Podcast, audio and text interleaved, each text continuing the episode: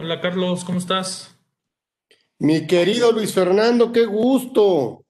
Vamos que igualmente. ya empezaremos ahorita con, con nuestro, bueno, yo espero algún día poder decir tradicional programa que nació a partir de este tema de la pandemia y que nuestro propósito como organización, como tú sabes, Orozco Felgueres, fue invitar a los mejores fiscalistas, las mejores personas eh, también que nos, que con su humildad y con su, con su generosidad nos regalaban una horita de su tiempo y de su conocimiento y así se lo, se lo, te lo he hecho y te lo hice, eh, eh, te lo expresé. Yo me siento muy contento de que hoy un, un, un, un, protagonista de esta institución que es la Prodecon esté con nosotros.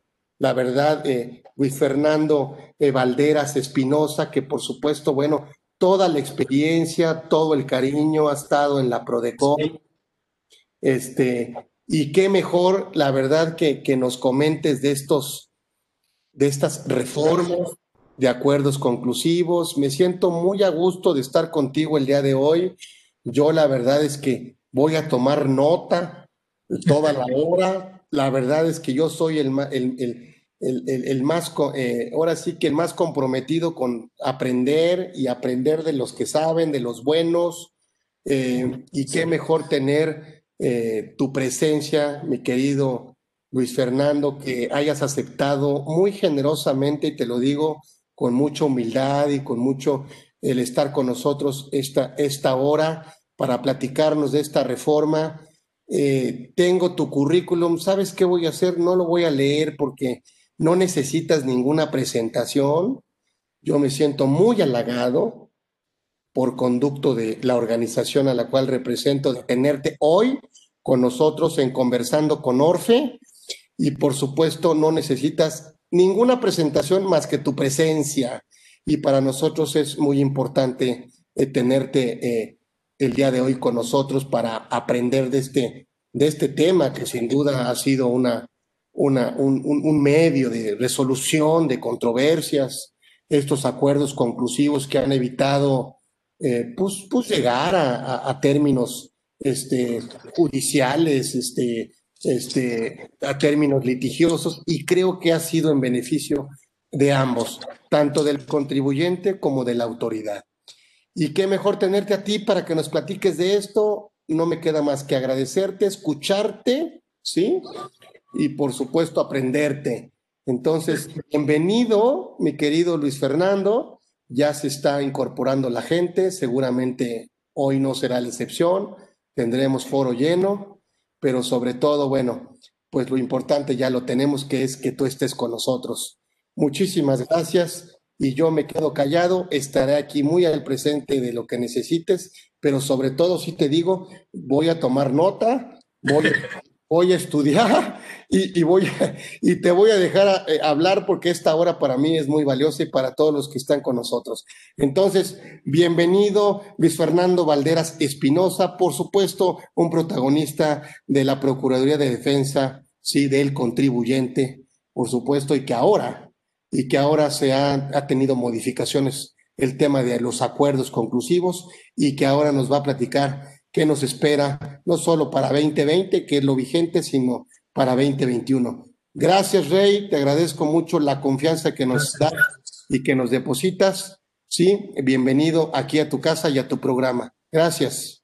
Muchas gracias, Carlos. La verdad es un honor, es un privilegio poder estar aquí, poder compartir con ustedes, charlar algunas de las, pues de los cambios que se están proponiendo, bueno, que ya fueron aprobados eh, por el legislativo eh, en, relación con, lo que son los acuerdos conclusivos. Me gustaría tocar eh, principalmente por qué se nace o por qué de cierta forma se consideraron establecer esos cambios, qué fue lo que a lo mejor la autoridad advirtió respecto a los procedimientos, que en algunos casos yo creo que son los muchísimo menos, eh, motivan a lo mejor eh, ese, cambio, pero a, la vez a lo mejor puede generar cierta certeza jurídica.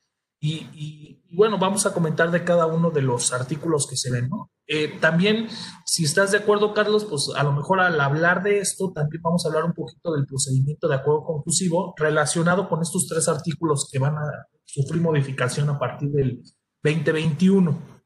La verdad, como te comentaba, es un honor, es un gusto estar aquí con, con, con, tu auditorio, este, que me hayas brindado la oportunidad, Carlos. La verdad, eh, eh, siempre hemos tenido mucho apoyo de parte tuya y, en qué mejor foro poder platicar respecto de estos cambios que se van a tener en materia de acuerdos conclusivos. ¿no?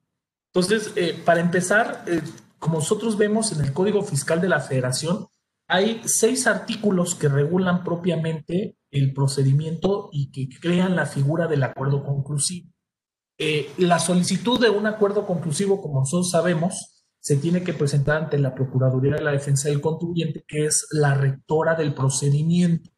Y esa solicitud no es de cierta forma eh, alguna, pues algún favor que hace la autoridad fiscal para que el contribuyente pueda accesar y pueda tratar de resolver sus, sus, diferencias, sino propiamente es, una, es un derecho con el que cuentan todos los contribuyentes y está pegado al tercer párrafo del artículo 17 constitucional Debemos recordar que el artículo 17 constitucional establece expresamente que las leyes van a prever mecanismos alternativos de solución de controversias.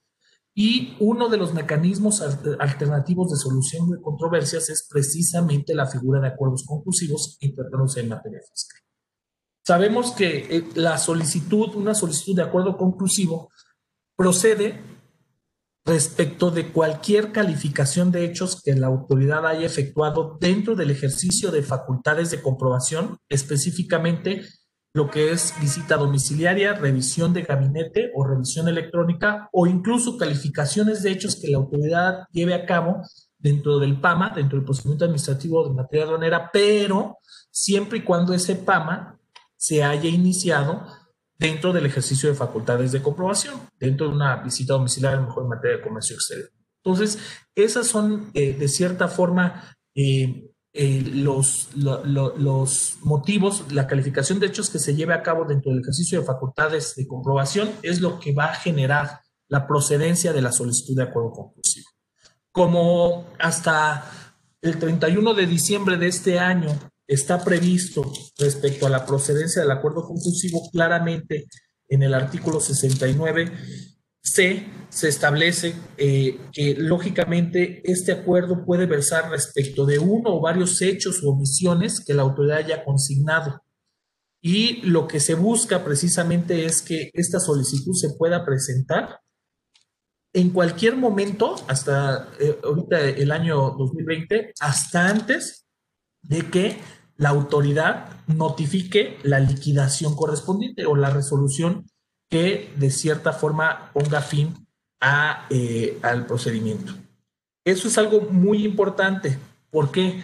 Porque eh, en la práctica, eh, al, al, no establecerse un plazo definitivo, los contribuyentes, cuando ya tenían una calificación, de hecho, generalmente en el oficio de observaciones o, o en tratándose de visita domiciliaria, en una última acta parcial o en un acta final, cuando advertían eso o incluso en la comparecencia que se lleva a cabo eh, con los socios o con los representantes legales de las empresas por parte de la autoridad, cuando conocían de esa calificación de hechos, ellos lo podían presentar y no había ningún problema para presentarlos.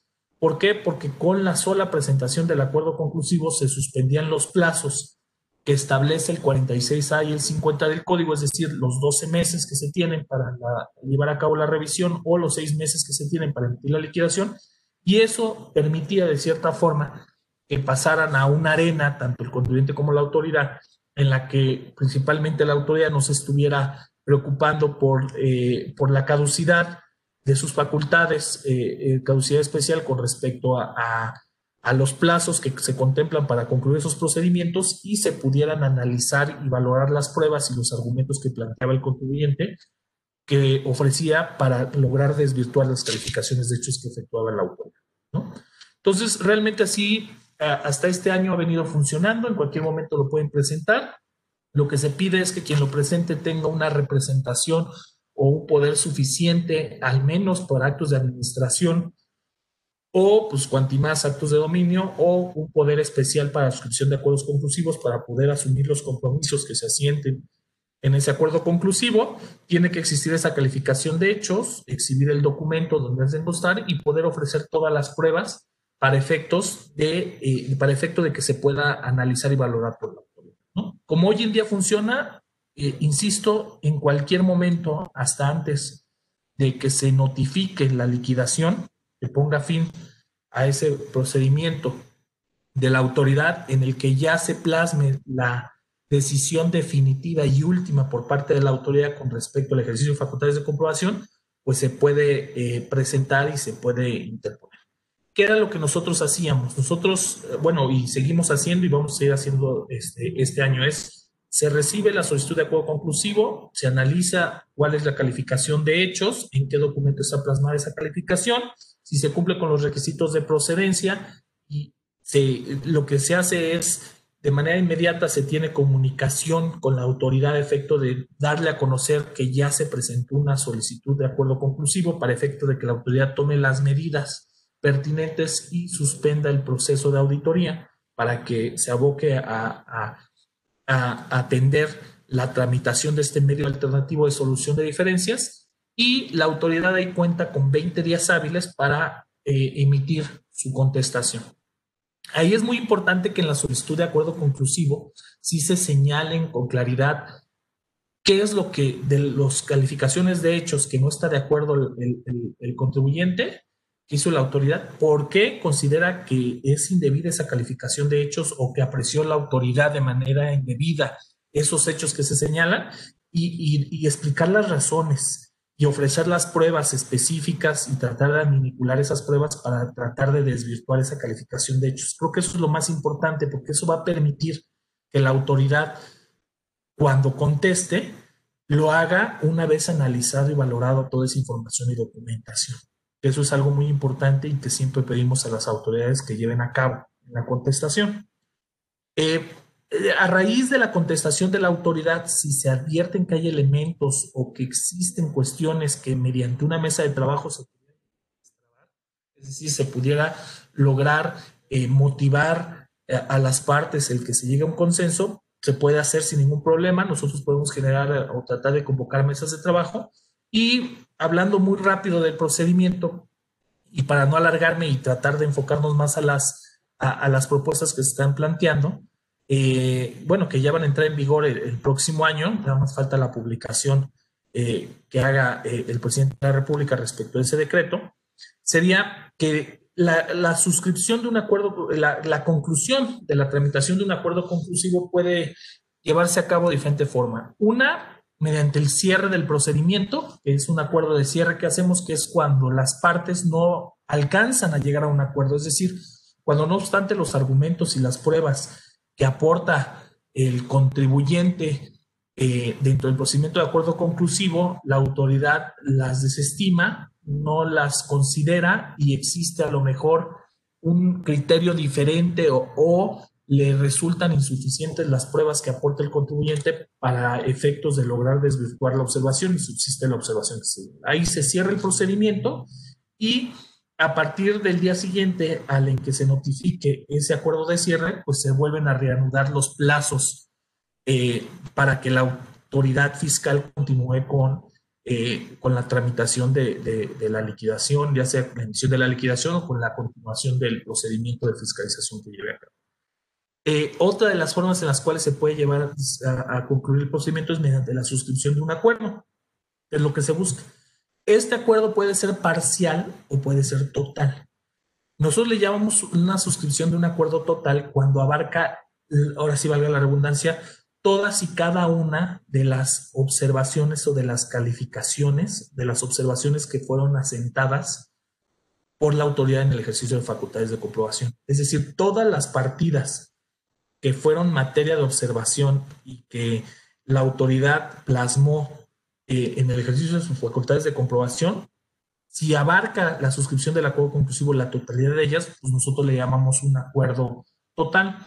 ¿Y qué efectos va a llevar ese acuerdo? Pues eso va a conllevar a que si se llega a suscribir ese acuerdo y abarca la de las partidas, pues ya la autoridad se va a comprometer a que en un plazo que no exceda de 10 días hábiles siguientes a la suscripción del acuerdo, pues le notifique al contribuyente un oficio en el que le informe que se dan por concluidas las facultades de comprobación debido a que ya se suscribió un acuerdo conclusivo en el que se logró regularizar o aclarar por completo la situación fiscal del contribuyente. Eso es algo muy importante. Y si es parcial, es lógicamente cuando se eh, versa únicamente el acuerdo conclusivo respecto de una o más o varias partidas, pero no respecto de la totalidad de las mismas.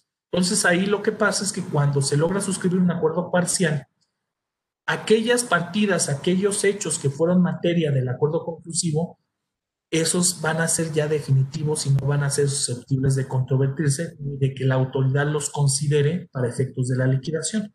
Y lo que se hace es que a partir del día siguiente al en que se suscriba el acuerdo conclusivo, la autoridad continuará con el procedimiento de fiscalización y en su caso la emisión de la liquidación eh, que dé lugar, pero única y exclusivamente respecto de aquellas partidas que no fueron parte de la suscripción del acuerdo conclusivo. Eso es muy importante y eso es muy común. ¿Por qué? Porque puede llegar un contribuyente a lo mejor con un tema de ingresos, de IVA, renta, eh, en el cual están observando ingresos eh, presuntos y valor de actos de actividad, supongamos de esos ingresos eh, es alguno a lo mejor por depósitos no identificados y otros ingresos a lo mejor por CFDIs eh, que señalan que, que, no estaban registrados en su contabilidad. Eh, a lo mejor dentro del acuerdo conclusivo, el contribuyente logra desvirtuar los ingresos relacionados con unos CFDIs que, que la autoridad alude que, que no los acumuló y que al final se advierte que sí se acumuló y logra desvirtuar eso y con respecto a los otros eh, depósitos que no están aclarados, no se logra desvirtuar. Bueno, pues ahí sí se puede lograr suscribir el acuerdo conclusivo para plasmar que se logró desvirtuar esa calificación que hizo la autoridad en el, en el sentido de que no se consideran ingresos acumulables eh, la cantidad de los ingresos que se tenían en esos FDIs y se señala el porqué y las pruebas y todo lo que se eh, se tuvo en consideración para lograr desvirtuar esa calificación de hechos. Se puede suscribir el acuerdo conclusivo respecto de eso, pero se deja intacto eh, la facultad de la autoridad, igual del contribuyente, a decir, la facultad de la autoridad para que en su caso pueda emitir la liquidación respecto de las partidas en las cuales no se llegó al, no se alcanzó un. Y eso a su vez también hace que el contribuyente tenga intacto su derecho para que una vez que la autoridad emita la liquidación pueda acudir o accesar a los medios jurisdiccionales convencionales que se quieren. ¿no? Ahí no hay ningún problema eh, para, para, la interposición de los medios de defensa y que los puede. Dentro del acuerdo conclusivo, recordemos que única y exclusivamente podemos analizar cuestiones, eh, digamos, o como nosotros comúnmente le llamamos cuestiones de fondo, cuestiones relacionadas con las calificaciones de hechos, con elementos que tengan que ver con la contribución que puedan conllevar a un incumplimiento de las disposiciones fiscales y conlleva eso a una determinación de un crédito fiscal, ¿no? Ya sea por alguna actualización de alguna infracción o por alguna eh, omisión en el pago de contribuciones. Cuestiones de fondo. En el acuerdo conclusivo no vamos a analizar o vamos a ver ninguna cuestión relacionada con cuestiones de forma pero eso en nada quita el derecho para que si se llega a suscribir un acuerdo parcial o se llega a cerrar el procedimiento porque no se logró alcanzar consenso entre las partes, el contribuyente pueda acudir a los tribunales o al recurso de revocación a poder controvertir ya sea eh, cuestiones de forma como de fondo, este, conforme lo, considere, ¿no? Y, y, en eso no le va a generar ninguna afectación del hecho de que el contribuyente acuda a la suscripción de un acuerdo conclusivo. Ahora, ¿Qué es lo que nosotros advertimos que motivó principalmente las reformas que se plantearon por parte del Ejecutivo y bueno, que ya fueron aprobadas por el Legislativo? Eh, una, la preocupación que siempre había tenido la autoridad fiscal era el hecho de, que algunos contribuyentes o ellos tenían esa sensación de que algunos contribuyentes eh, utilizaban la figura del acuerdo conclusivo para dilatar los procedimientos de fiscalización y, de cierta forma obstaculizar el ejercicio de las facultades de la autoridad. Esa era una cuestión que tenían una preocupación.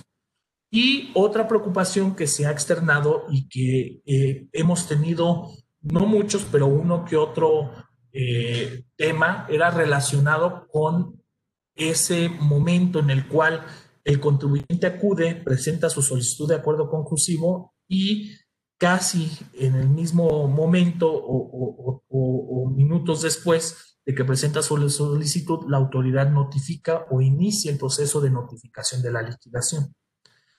Ahí debemos de recordar que el Código Fiscal de la Federación claramente establece que con la sola presentación de la solicitud del acuerdo conclusivo se suspenden los plazos, eso es algo muy importante para, para señalar.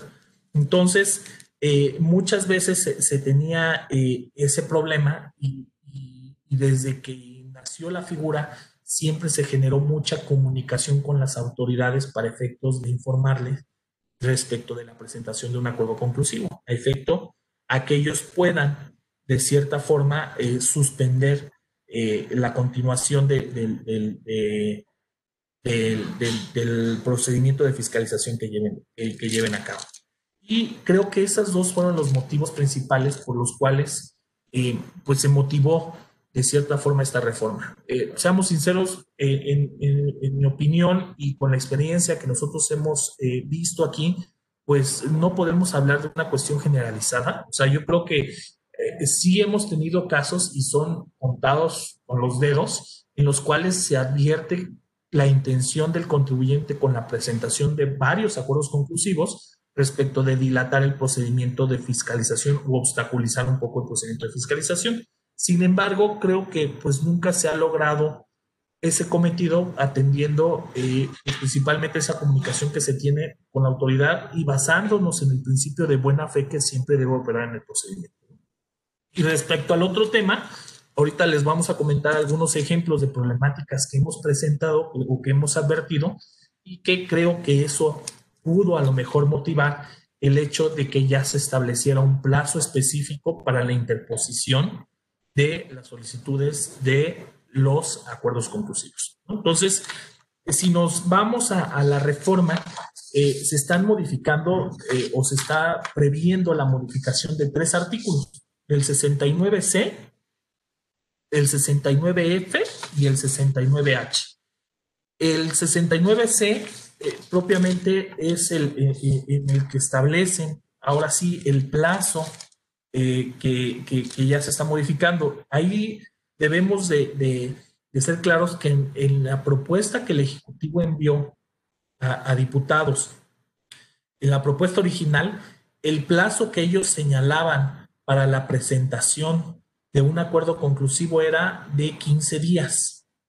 se logró de cierta forma ya eh, cambiar esa modifica esa en, diputados y se logró ampliar de 15 días a 20 días. Incluso este, al procurador en funciones le tocó participar en una sesión que hubo eh, con la Comisión de Hacienda de la Cámara de Diputados, precisamente externar eh, pues, pues la necesidad de ampliar ese plazo para que fuera, incluso nosotros habíamos propuesto 30 días para la presentación del acuerdo conclusivo, pero este, pues se quedó de cierta forma en, en, 20 días.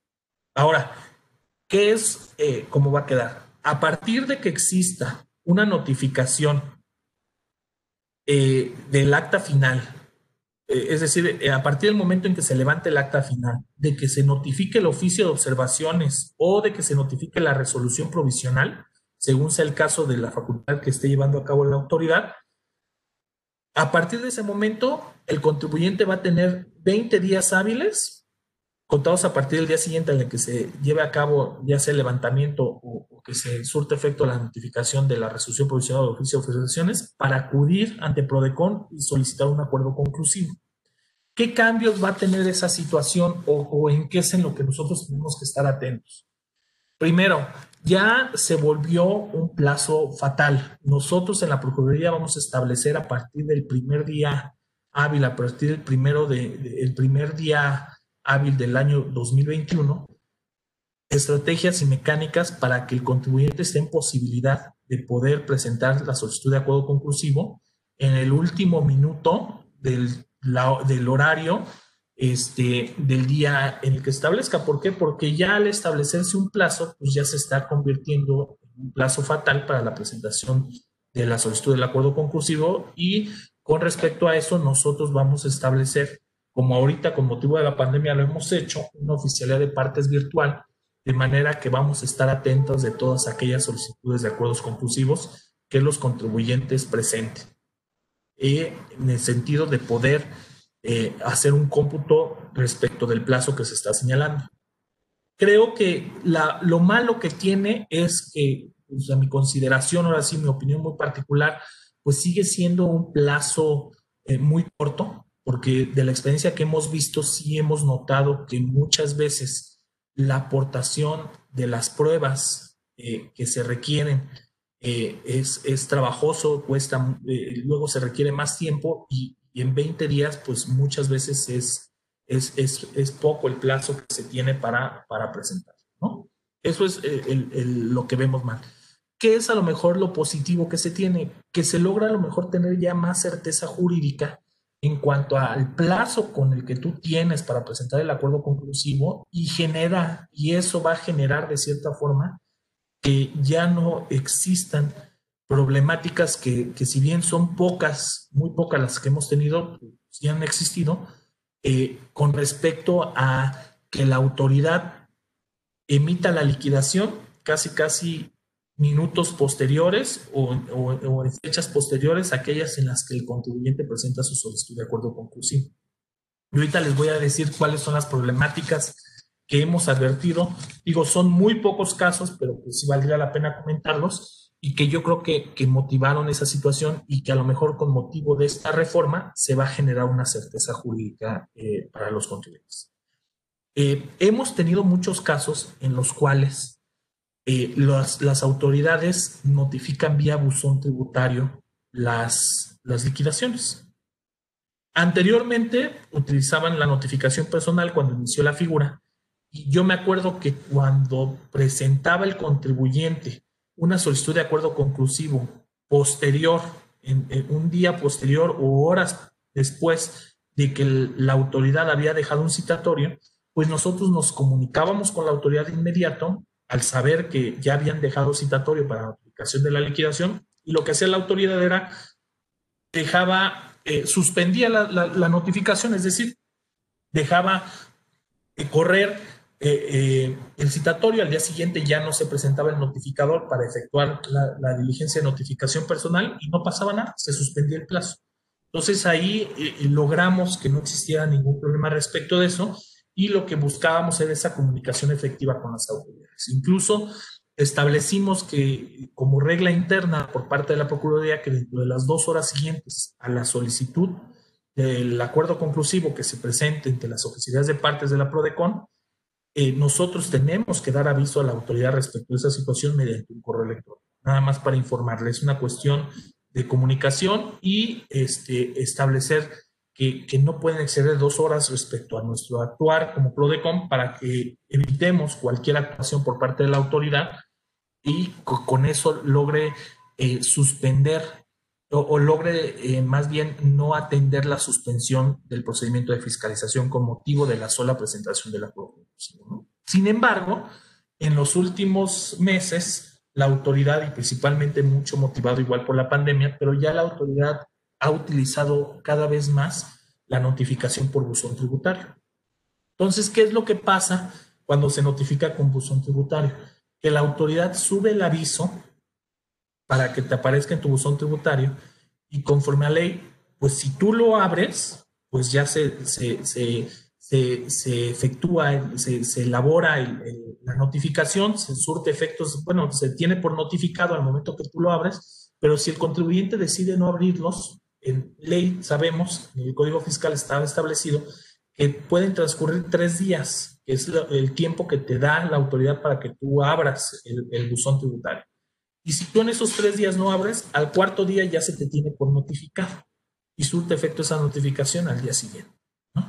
Entonces, lo que hemos visto, y repito, son pocos los casos, son muy pocos casos, porque de los más de mil asuntos que hemos recibido en este año de solicitudes de acuerdos conclusivos, llegaremos a tener unos, exagerando, unos 10 asuntos de, de esa situación, es que el contribuyente, la autoridad envía mediante, sube al buzón tributario la, resolución liquidatoria, la resolución determinante del crédito fiscal. Y una vez que está arriba la resolución determinante, el contribuyente se acerca, acude con nosotros para efectos de que se solicite el, acuerdo conclusivo. Entonces, desde el momento en que se presenta el acuerdo conclusivo, pues el mismo resulta procedente. ¿Por qué? Porque conforme están las disposiciones hoy en día, el acuerdo se puede presentar hasta antes de que se notifique la resolución. Y por el hecho de que la autoridad haya iniciado con el procedimiento de notificación electrónica, no quiere decir que ya esté notificada la resolución. Entonces, eh, pues legalmente, jurídicamente es admisible el acuerdo conclusivo, pero ¿qué es lo que pasa? Y que nos lo ha extendido la autoridad.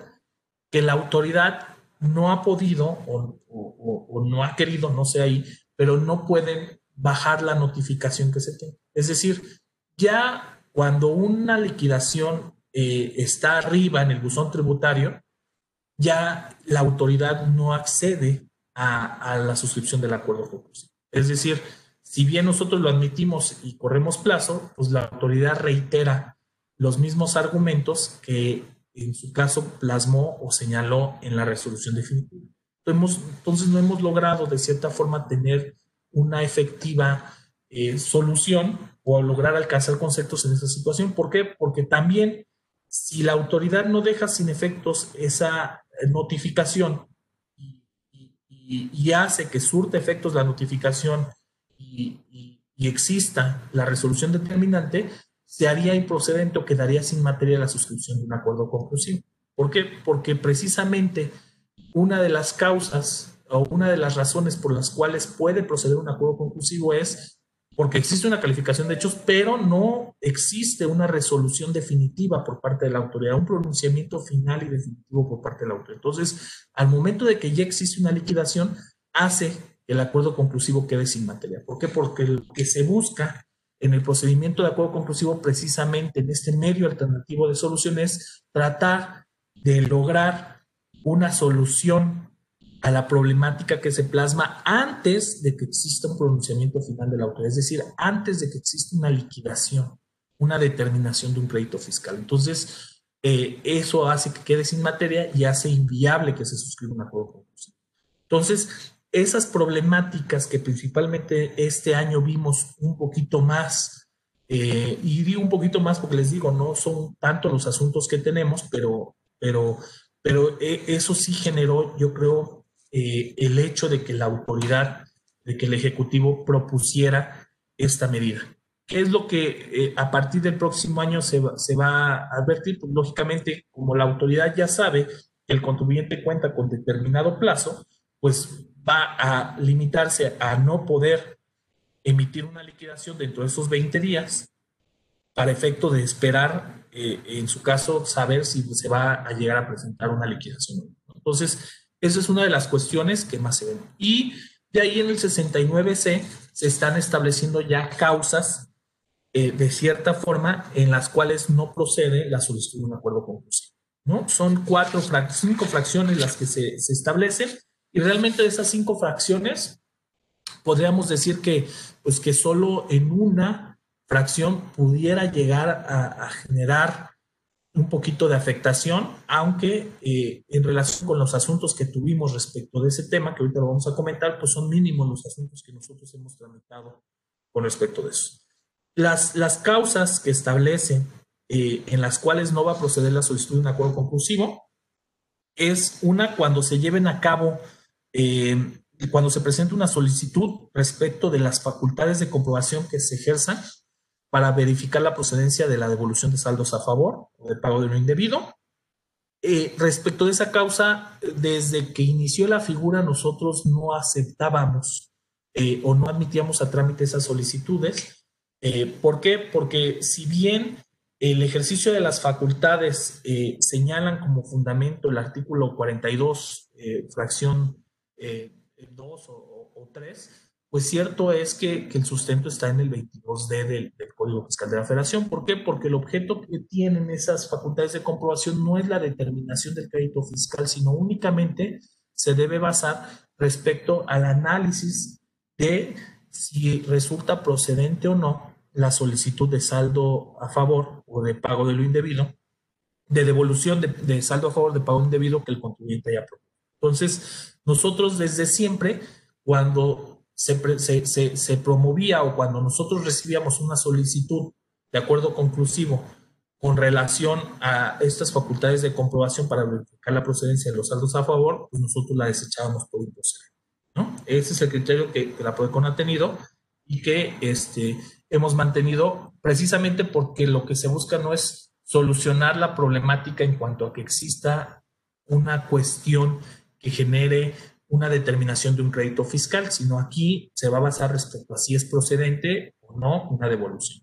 Sin embargo, recordemos que con motivo de la figura de acuerdos conclusivos, que entró en vigor en 2014, en años subsecuentes eh, se efectuaron reformas a la Ley Federal de Procedimiento Contencioso Administrativo y también al Código Fiscal y con el motivo o con la finalidad de que naciera el juicio de resolución exclusiva de fondo y el recurso de revocación exclusiva de fondo.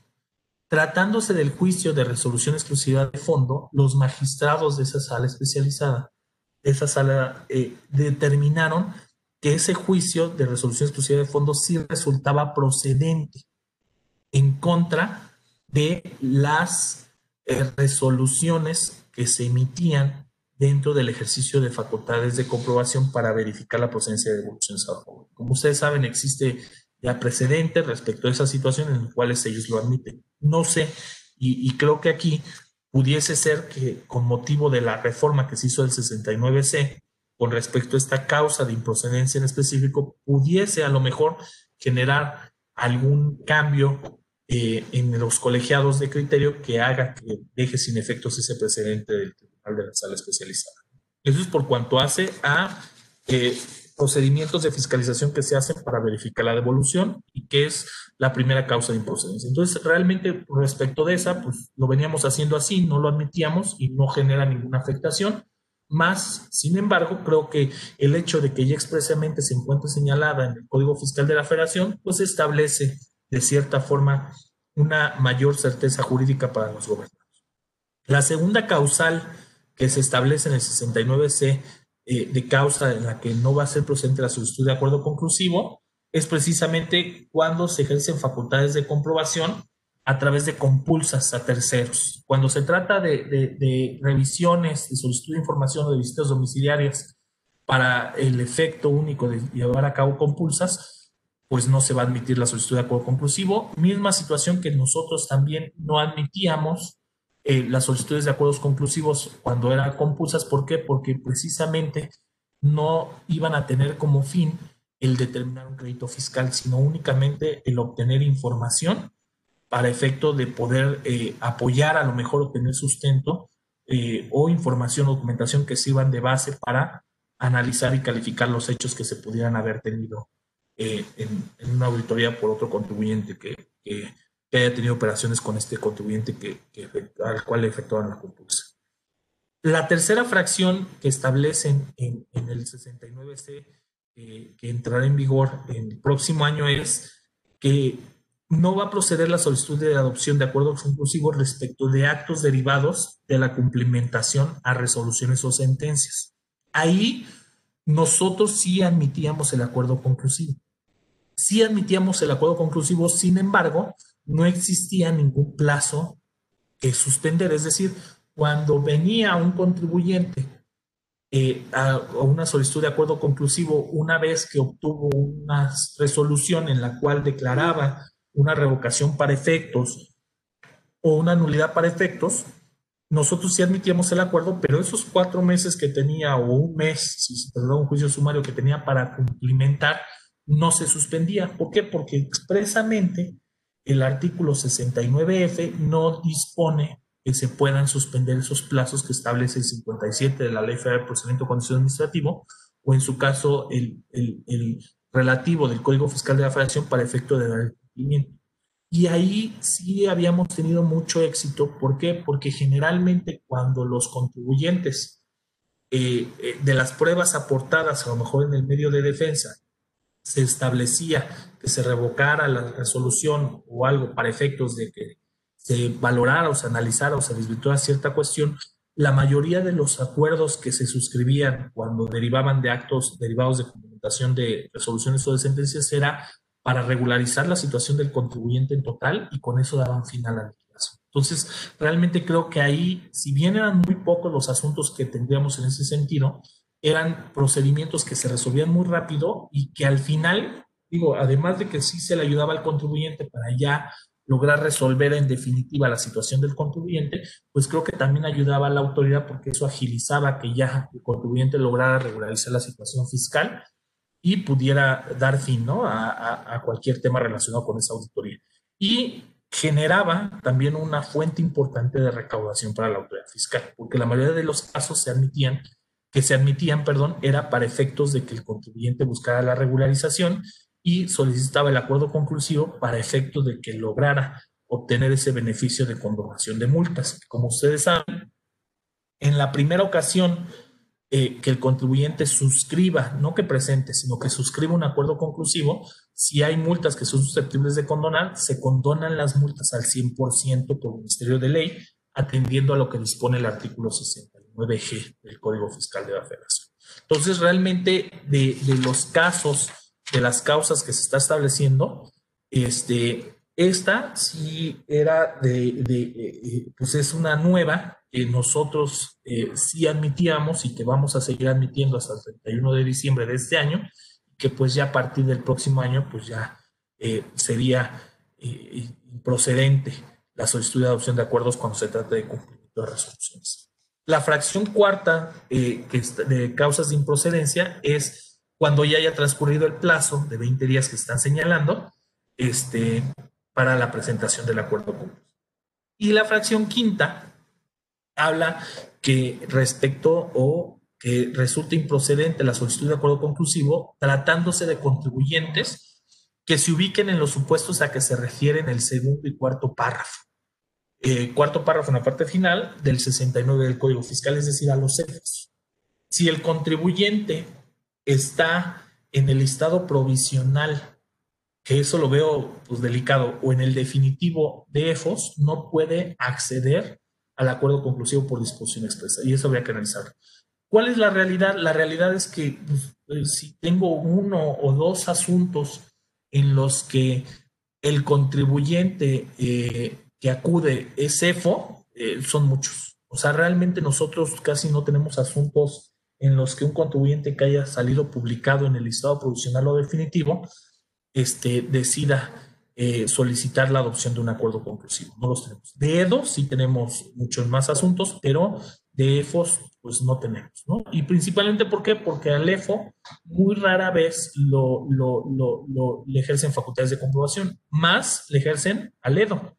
¿Por qué? Porque realmente la finalidad de que le ejerzan facultades de comprobación al EDO es para desconocerle esas deducciones amparadas en los comprobantes emitidos por el EFO y pues da lugar a la determinación de créditos fiscales. ¿no? Entonces, ahí eh, creo que esa fracción es eh, susceptible de análisis, ahí los contribuyentes tendrían que ver, porque a mí lo que, lo que, y es un punto muy personal, lo que se advierte es que no nada más es para aquellos contribuyentes que estén en el listado definitivo, sino incluso para aquellos contribuyentes que estén en el listado provisional. Es decir, son contribuyentes que están en un procedimiento del 69B para tratar de, desvirtuar esa presunción que hizo la autoridad de que no cuenta con infraestructura para prestar los servicios, que a lo mejor le están ejerciendo facultades de comprobación así. Creo yo que a lo mejor en el acuerdo conclusivo hubiera sido un buen campo de oportunidad o un buen lugar un buen procedimiento para poder lograr eh, pues desvirtuar esa presunción de la autoridad y que va a servir como espejo tanto para el procedimiento de fiscalización como para el procedimiento del 69 que se lleve a cabo. Pero este, hoy en día lo plasmaron así con la finalidad de que estos, eh, estos contribuyentes que se ubiquen en esos supuestos no puedan acceder. Sin embargo, cabe señalar y reitero, o sea, Aquí no es una facilidad el que se acceda a procedimiento de acuerdo conclusivo, es un derecho. Y es un derecho que el 17 constitucional expresamente dispone para que todos los gobernados puedan acceder a medios alternativos de solución de controversias, este, con independencia de los medios jurisdiccionales que tenemos de, acceso a una tutela judicial efectiva. Eso tenemos que tener muy en cuenta. Entonces, realmente esas son las causas de improcedencia que están estableciendo. Y este, algo muy importante que, que, que, que, se establecieron dos modificaciones más. En el 69F hacen una precisión respecto del párrafo del 67 que hace alusión a, a, los plazos que se deben de suspender con la presentación del acuerdo conclusivo. Eh, ¿Por qué? Porque el año pasado se hizo una modificación al artículo 67 del código y se recorrieron los párrafos. Entonces, el, el, artículo 69F de nosotros estaba precisando el antepenúltimo párrafo del código cuando en realidad es hoy en día el sexto párrafo. Entonces se hizo esa adecuación para efecto de que se contemple que se suspende también el plazo con el cual la autoridad puede caducar facultades cuando se estén efectuando eh, una auditoría o un ejercicio de las facultades de comprobación. Y por último, en el 69H se hace también una presunción en el sentido de que los acuerdos que se alcancen a suscribir no van a ser materia de impugnación, pero tampoco van a ser materia de que los controviertan mediante algún procedimiento de resolución de controversias contenido en algún tratado para evitar la doble tributación. Es decir, ya sea en un MAP o incluso si se llegase a existir en alguna ocasión en un arbitraje, en algún arbitraje. Entonces, lo que se busca ahí es, de cierta forma, establecer certeza jurídica a los contribuyentes para efecto de que sepan que si se logra suscribir un acuerdo conclusivo, ese ya va a ser incontrovertible, tanto en, tanto con los medios de defensa de la legislación doméstica como en eh, precisamente medios eh, de acceso a, justicia que se establezcan en los diversos tratados para evitar la Entonces, realmente esas son las, las, las, propuestas que ya eh, fueron aprobadas por el legislativo dentro de los acuerdos conclusivos y es en lo que tenemos que estar muy atentos y que ha sido materia de análisis por parte de aquí de procurador en funciones y del equipo de acuerdos conclusivos principalmente pues, pues la aplicación de los mismos de cuándo van a entrar en vigor. Y ahí nos vamos mucho con respecto a los plazos. Eh, como ya sabemos, antes no existía un plazo, lo único era que podías presentar tu acuerdo conclusivo antes de que se notificara la resolución determinante del crédito fiscal, es decir, la liquidación. Y ahora ya te están estableciendo un plazo de 20 días. Ahora mi pregunta sería, ¿qué pasaría si a un contribuyente le notifican el oficio de observaciones en el mes de diciembre de este año, este, ¿qué plazo tendría él que utilizar? El de los 20 días que señala la reforma que va a entrar en vigor el primero de enero del 2021 o el plazo o, el plazo que actualmente se encuentra vigente. Entonces, esas son de los tipos de productos que hacemos. Lógicamente, el criterio que nosotros tenemos es eh, precisamente que no le podemos dar un efecto retroactivo. Es decir, tendría, si, si el oficio de observaciones se, notificó en diciembre, pues se tiene que utilizar el plazo que está vigente durante el, el, momento en el que se notificó el oficio de observaciones, es decir, hasta antes de que se notifique la liquidación. Pero si el oficio de observaciones o la acta final se levanta en, a partir de enero del próximo año, bueno, pues ya se utilizará la legislación vigente esté en el próximo año. ¿no? Entonces es algo muy importante que tenemos que tomar en cuenta para efectos de lograr eh, generar certeza jurídica y pues respetar y proteger los derechos de los contribuyentes a acceder a este medio de defensa, ¿no? que es algo muy importante. Ahora, respecto de las otras causas de, de, impugnación, pues digo, como ya lo comentamos, no nos la única causa de improcedencia que hoy en día va a estar en vigor a partir del 1 de enero del próximo año es la relacionada con los cumplimientos de sentencias. Sin embargo, no creo que vaya a haber mucha afectación porque una eran muy pocos los asuntos que teníamos y que se resolvían muy rápido y la mayoría era de cierta forma para efectos de lograr generar ya sea una regularización total o, este, o para lograr dar por terminada la, la, auditoría eh, de común acuerdo mediante la suscripción del acuerdo y, este, y ahí sí están muy atentos también con respecto a aquellos temas que se lleguen a advertir respecto de que algún contribuyente que sea EFO este, quiera pretender presentar un acuerdo conclusivo. Si este año presenta la solicitud de acuerdo conclusivo, pues no va a haber problema porque no es una causa de improcedencia. Pero si a partir del próximo año quiere presentar una solicitud de acuerdo conclusivo, pues creo que ahí sí no va a ser eh, posible su admisión, atendiendo precisamente a lo que ya expresamente va a establecer el artículo 69C en su quinta fracción. ¿Vale? Entonces, eh, pues no sé si hay alguna duda o alguna eh, pregunta con relación a, estos temas de, las modificaciones que se hayan tenido de acuerdo conclusivo. Creo que la que más afecta es pues, la de los plazos, ¿no? La del plazo que ya se estableció de 20 días para efecto de, de generar esa modificación de presentación de la solicitud de acuerdo conclusivo.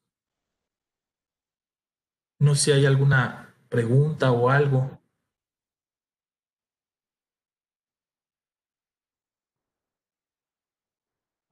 Nada.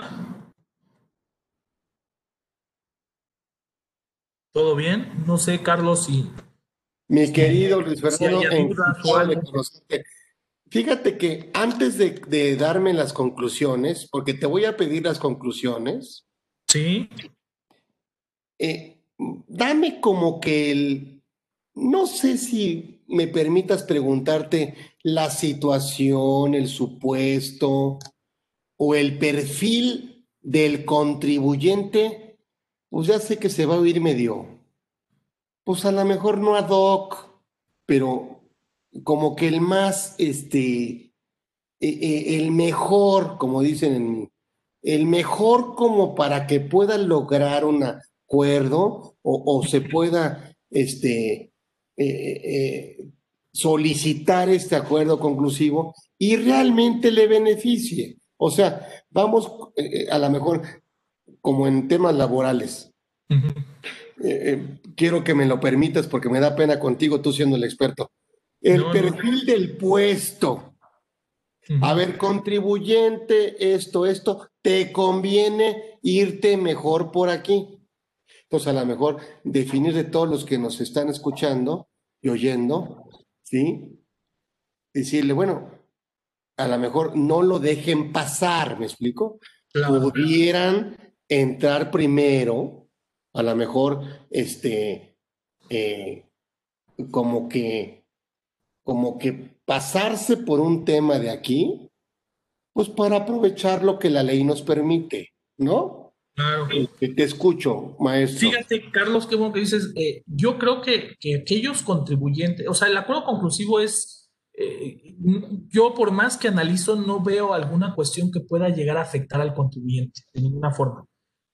creo que cualquier contribuyente que, que, no esté de acuerdo con alguna calificación de fondo, sí vale la pena que presente el acuerdo conclusivo porque tiene todas las de ganar. Es decir, en el peor de los casos, es decir, en, el caso en el que la autoridad no acepte el acuerdo conclusivo y que con motivo de eso se cierre el procedimiento, pues el contribuyente ya ganó el hecho de que sabe, derivado de la contestación que la autoridad rindió a la solicitud del acuerdo conclusivo, los motivos y fundamentos por los cuales está soportando la calificación de hechos. Que realmente eso es como un un antecedente o una antesala a la liquidación futura que puede venir y puede obtener elementos. Entonces, eso es algo muy importante.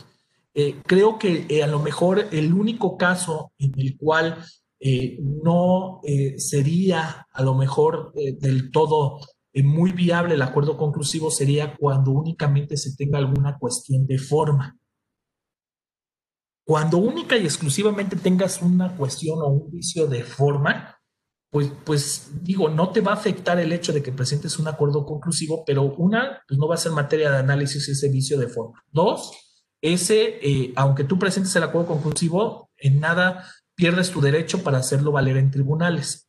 ¿Por qué? Porque pues esta violación de procedimiento de forma pues ya se dio con antelación y ya no es posible que, que, la autoridad este, la advierta menos que pueda subsanar por una sola ocasión esa cuestión y eso tendría que ser pues, en caso de que te vinieras en contra de la última acta parcial para, para efectos de poderlo, ¿no? Eh, en su caso del, oficio de observación. Pero, pero sería nada más esa cuestión, que es algo que te tiene que tener muy en cuenta en el acuerdo conclusivo. Nosotros eh, debemos recordar que, que, la figura del acuerdo conclusivo eh, tuvo a lo mejor como su, su influencia o sus antecedentes en el procedimiento de queja que llevamos aquí. Eh, es decir, que en el procedimiento de queja lo que lográbamos era tener esa comunicación, esa interlocución con las autoridades, efecto de lograr una solución para resolver las diferencias. Y en, acuerdos conclusivos se actúa igual con la interlocución, pero con la característica de que aquí la PRODECON debe de ser y es imparcial, es decir, no podemos nosotros defender al contribuyente ni tampoco defender a la autoridad, sino tratar de ser imparciales para que se logre un consenso. Entonces, atendiendo eso, nosotros eh, vemos dos características muy importantes, ponderar fondo sobre forma y tratar de, acercarnos más a la, verdad real, incluso más allá de la jurídica. Entonces, creo que algo o un perfil que ha ayudado mucho a los contribuyentes que acuden al acuerdo conclusivo es una, pues, la transparencia, eh, el hecho de poder aportar la documentación y todo y que se permita tener esa comunicación que no quiere decir que no se tenga en proceso de auditoría, pero a lo mejor es a un nivel diferente que se pueda tener en el acuerdo conclusivo, a lo mejor ya directamente con los administradores, este, para conocer más a lo mejor de la situación o de las actividades que realizó la empresa. Eh, hemos tenido muchos acuerdos en los cuales eh, se han logrado destrabar porque ya una vez que la autoridad analiza la forma de negocios de la empresa, y cómo logra adminicular las pruebas conforme a la operación que le está diciendo que la empresa realiza, pues hace a lo mejor incluso que la deducción sea deducible, porque sí es estrictamente indispensable, y que antes le había tachado la autoridad como no indispensable por no entender a lo mejor la forma de negocio. Entonces, yo creo que sí ayuda mucho. Yo, ¿qué, ¿qué es lo que recomiendo siempre? Agotar de cierta forma las medidas. Es como cuando luego nos preguntan, oye, pues ¿para qué presento un recurso de revocación pues es optativo y me puedo ir al juicio directo. ¿Para qué me espero a que me confirmen en el recurso? Y pues si me puedo ir directo al juicio, no, pues espérame, eh, es que depende, porque si tú quieres aportar documentación novedosa que no hayas aportado en el proceso de fiscalización, pues tienes que irte un recurso de revocación porque en un juicio pues, no te van a poder valorar esas probanzas, ¿no? Entonces, eh, o, garantía, ¿no? Eh, aquí es lo mismo. Aquí hay muchas veces que en acuerdo conclusivo, si no se logra a lo mejor eh, lograr desvirtuar todas las partidas, pues sí se logran desvirtuar algunas. Y no es lo mismo irte a lo mejor con un crédito de 100 millones de pesos a litigar que con un crédito de 50, 40 millones de pesos. Entonces, creo que, que, por todos lados sale ganando el contenido. Eh, yo, la verdad, de, de los temas que, que, a lo mejor en la exposición de motivos se aluden por parte del Ejecutivo a señalar un plazo y eso que era para efectos de dilación y eso, pues creo que son los muy menos y que en realidad no le genera una afectación a la autoridad, sino al que perjudica es al contribuyente, porque entre más pasa el tiempo, pues más se generan recargos y actualizaciones. La suspensión realmente a quien le ayuda la suspensión no es al contribuyente, es a la autoridad, porque a la autoridad le permite poner pausa, analizar las cosas con más detenimiento para efectos de poder emitir su liquidación. ¿no? Entonces, realmente yo no veo una cuestión de afectación y en aquellos casos en los que los contribuyentes presentan uno y otro y otro acuerdo conclusivo con el afán de evitar que la autoridad emita una liquidación para X o Y, pues ellos mismos están afectando, porque incluso cuando se llega a ver una situación de ese tipo, nosotros en el mismo día eh, decimos que es improcedente y con eso no corre la suspensión y pues no puede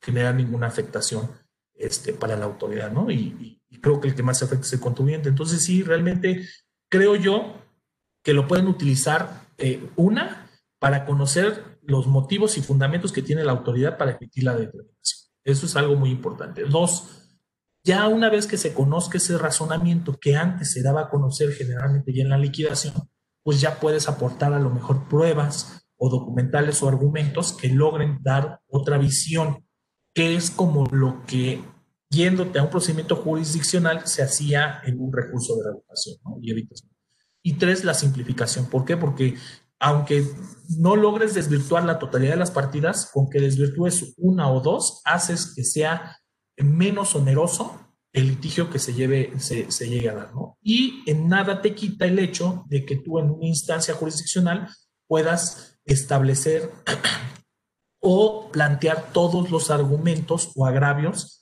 de vicios de forma o de procedimiento que se hayan tenido durante el desarrollo de la autoridad. Es decir, en nada te logra afectar. ¿Por qué? Porque no por el hecho de que presentes un, acuerdo conclusivo vas a tener por, eh, de cierta forma, por validada una actuación indebida de la autoridad. Eso no pasa, no, no puede ser. No, pues excelente, mi querido maestro. Este, reconocerte, agradecerte. ¿Qué más quieres que te diga sino muy contento de que estés con nosotros en este no, no fue proyecto y es una realidad y nos encanta que, que haya personas como tú que nos regalen eh, su experiencia, su conocimiento, su cariño en esta ahorita. Este, gracias, eh, Luis Fernando, por, por estar con nosotros. Seguir invitándote si nos lo permites. Cuando gustes, ya sabes que yo estoy más que agradecido por las invitaciones que me hacen. Y todos este, los que nos se metieron con nosotros, escucharnos, saber que todos sepan que Luis Fernando Valderas Espinosa es un protagonista de la, de la PRODECON, al cual pueden, este, por supuesto, eh, eh, no, no, el tema de, de, de, de, acudir, sino el tema de que sepan que que en la Prodecon, por supuesto, eh, eh, hay protagonistas y líderes que están atendiendo a los contribuyentes de una manera eficaz, de una manera ética, y que bueno, eh, sí, concuerdo, excelente cátedra, muy claro, muy este, conciso y, y, sobre todo, bueno, un agasajo escucharte, te agradezco mucho, pedirte desde ahorita y comprometerte de que sigas con nosotros eh, de alguna otra manera cercanos y, esperar a que, bueno, pues por supuesto siempre haya temas de interés y sobre todo este tema que, también dominas y te apasiona y, todo. Muchas gracias, maestro Luis Fernando Valderas Espinosa, que estuvo con nosotros hoy, eh, muy amable, muy amigable y que nos regaló, la verdad, nos obsequió, ¿sí? Eh, su conocimiento y una hora de, de, todo lo que él vive día a día y eso no tiene precio. Y por supuesto, en ese tema de no tener precio, eh, eh, hay una reciprocidad y se corresponde. Cuando no hay precio, hay una correspondencia. Entonces, me encanta el tema. Te mando desde aquí un cariño, un abrazo y sobre todo siempre agradecido. Gracias, maestro Luis Fernando Valderas Espinosa, que estuvo con nosotros el día de hoy. Muchísimas gracias. Nos vemos miércoles próximo, igual, ya saben, de 3 a 14, con los mejores, pero no los mejores, los mejores fiscalistas.